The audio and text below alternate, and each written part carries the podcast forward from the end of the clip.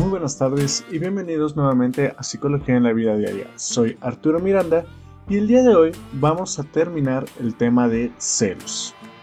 Vamos a hablar de qué hacer después de los celos. En los episodios pasados platicamos un poco del origen de los celos, de cómo manejar los celos en el momento de una relación o en el momento de que te das cuenta que estás viviendo celos.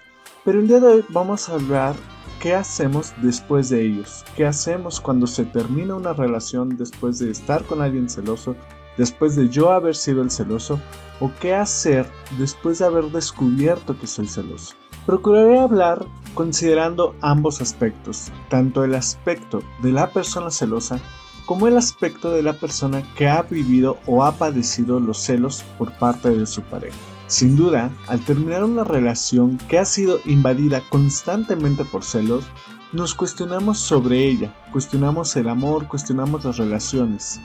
Vemos el desastre que se provocó y definitivamente tomamos dos posibles caminos. El primero es renunciar a las relaciones. El segundo, situarnos en una posición sumamente a la defensiva. Constantemente he visto que después de tomar ambas posturas, terminan regresando a una relación igual o bastante parecida. Entonces, ¿qué hacer para terminar este ciclo? ¿Qué hacer para terminar este patrón?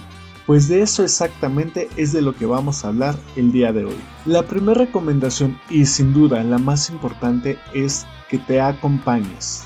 Tanto para la persona celosa como para su expareja, lo primero es que busquen acompañamiento profesional, busquen a un psicólogo que les pueda llevar este tratamiento.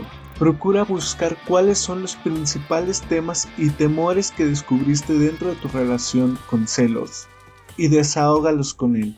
Hay muchos sentimientos importantes que se generan, muchas dudas y muchos miedos, por lo cual una observación minuciosa por parte de un profesional te ayudará muchísimo. Segunda recomendación, importantísima y vital, olvida reciclar. Sea que tu expareja fue el celoso o que tú fuiste la persona celosa, descarta la opción de regresar con esa persona en este momento. Si tú fuiste el celoso y regresas con tu expareja, la realidad es que aún no has mejorado, aún no has hecho el cambio, aún alojas sentimientos, miedos, conceptos y significados importantes que no permitirán que avances en la relación. Por eso, regresar es solo prolongar el mal rato, tanto para ti como para tu pareja. Si quieres demostrarle amor y ganártela, primero trabaja en ti. Ahora bien, si tu pareja fue la celosa, no entres en este ciclo de repeticiones. Y no porque la persona no merezca una segunda oportunidad, sino porque tú y ella tienen que sanar cosas, madurar otras tantas. Regresar es darle una palmada en la espalda y decirle, no pasó nada, todo se perdona, todo mejorará. Y claro que mejorará, pero primero hay que trabajar en ello. Primero tienes que trabajar en ti. Segunda recomendación importantísima, haz un camino distinto a tu expareja. Si tú fuiste el celoso, ve en otra dirección. Constantemente te estarás preguntando qué es lo que hace, con quién está, estás sintiéndose mejor con esta persona, estará pasando un mejor rato, a quién estará besando y desgastarás mucha de tu energía haciéndote preguntas sobre una relación que ya terminó. Estas preguntas te generarán estrés, miedos, enojo, tristeza y definitivamente el que tú sigas en el mismo camino que ella te hará voltear constantemente. Lo mejor es que plantees un camino en dirección opuesta al que ella vaya. Y sí, no va a ser fácil, pero es necesario que plantees esta distancia para que incluso tú queriendo regresar a ver cómo es que está ella, la distancia te lo impida. Porque en este momento de paz, de mejora y de cambios, lo que requieres es esa distancia. Y sin duda encontrarás los medios y sin duda volverás a hablar con ella y sin duda le volverás a mandar un mensaje. No te preocupes. Estás trabajando en ello. Solo busca la distancia permanente y busca, solo busca que la frecuencia de regresar a su camino, de regresar la vista y preguntar, vaya disminuyendo. Porque tú y ella merecen un mejor. Alguna compañera en algún momento me comentó esta frase que ha sido icónica para mí y para mi trabajo con mis pacientes. Date el placer de ser un excelente recuerdo. Y tiene mucha razón. Si constantemente estás regresando a ver cómo está, te empiezas a convertir en una molestia, más de lo que eras en el momento que se terminó la relación. Ahora bien, si tu pareja fue la celosa, al momento de terminar la relación le dejaste un mensaje muy claro, terminamos.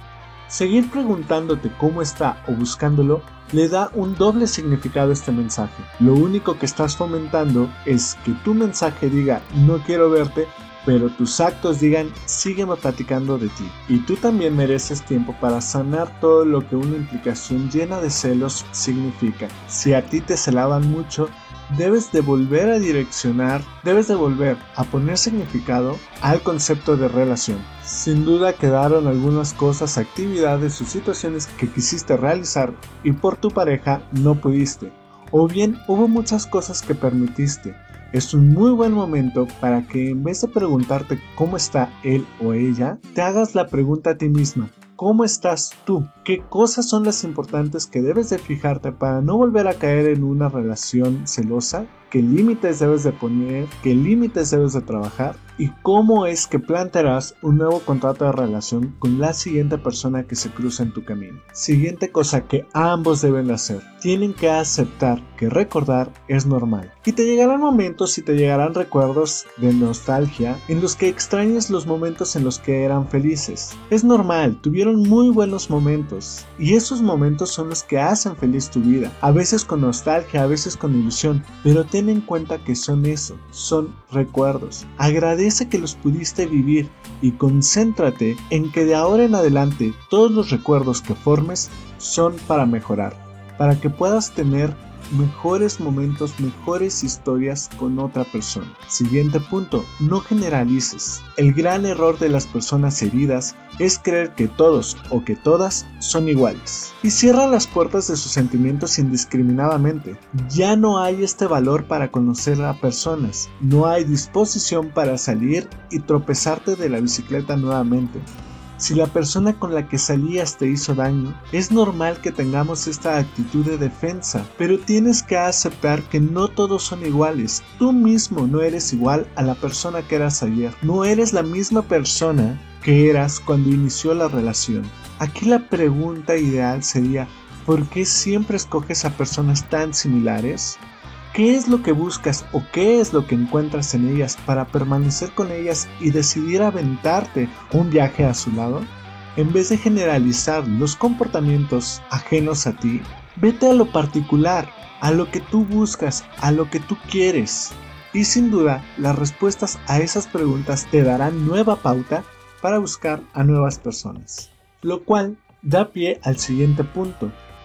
Muévete, mejora, cambia, si eres el celoso o su expareja, no importa. Tienes que hacer algo, empezar a intentar, empezar a cambiar.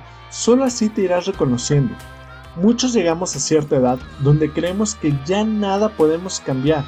Pues bien, eso es una gran mentira. Todos cambiamos. El dolor y comentarios en redes sociales a veces nos hacen creer que ya nada cambiarán y que las personas siempre serán todas iguales. Y sí, algunas no cambian mucho, otras ya llegaron a su punto de confort, pero definitivamente tú no. Así que sigue innovando, sigue mejorando, sigue experimentando. Esto te rodeará de personas que estén en el mismo camino y sintonía que tú. Y lo más importante, te mostrarán una nueva versión de ti mismo. Juntos irán descubriendo e irán abriendo pauta a encontrar una versión que ni tú mismo conoces de ti porque te estás animando a cambiar, estás moviendo, estás adecuándote a tu entorno. Siguiente punto, no inicies una nueva relación si no es por amor. Y para esto sin duda vas a tener que definir qué es el amor y esta parte la encontrarás en episodios pasados porque ya lo hemos platicado. Pero cuando terminas una relación, por lo general, hay tres posibles situaciones. O le surge iniciar algo lo más rápido posible es el clásico un clavo saca otro clavo, o se encierran para no iniciar nada y empiezan a viajar y empiezan a leer y empiezan a alejarse de la sociedad y empiezan a cerrar también las puertas al amor. Y como muchas veces lo comento con mis pacientes, esto es algo que te sirve, pero para distraer, no para trabajar contigo mismo, que es justamente la tercera posibilidad que tienes.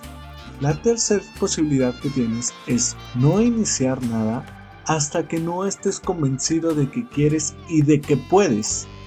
Para eso, tienes que definir qué es el amor para ti, qué puedes entregar y qué quieres entregar, qué quieres recibir. Y lo más importante, cuando en tus intenciones no esté el querer demostrar tu felicidad, sino el querer vivir tu felicidad. Estas son un par de recomendaciones que te dejo para después de haber terminado una relación llena de celos. Sé que parecen muy breves y que pensarás que esto es un chiste porque son muy pocas, pero la realidad es que la ejecución de cada una de ellas te llevará bastante tiempo. El que aprendas a dominar y dominarte lleva muchos éxitos y consigo muchos fracasos en el camino. Entonces te invito a que inicies este proceso acompañado de un profesional y con mucho ánimo, porque el camino no es nada fácil, pero te aseguro que vale la pena al 100%. Muchísimas gracias. En la descripción te dejo mi Facebook y mi página por si quieres que platiquemos de algún tema o profundicemos en alguna situación que tú tengas. Soy Arturo Miranda y nos vemos la siguiente semana. Hasta luego.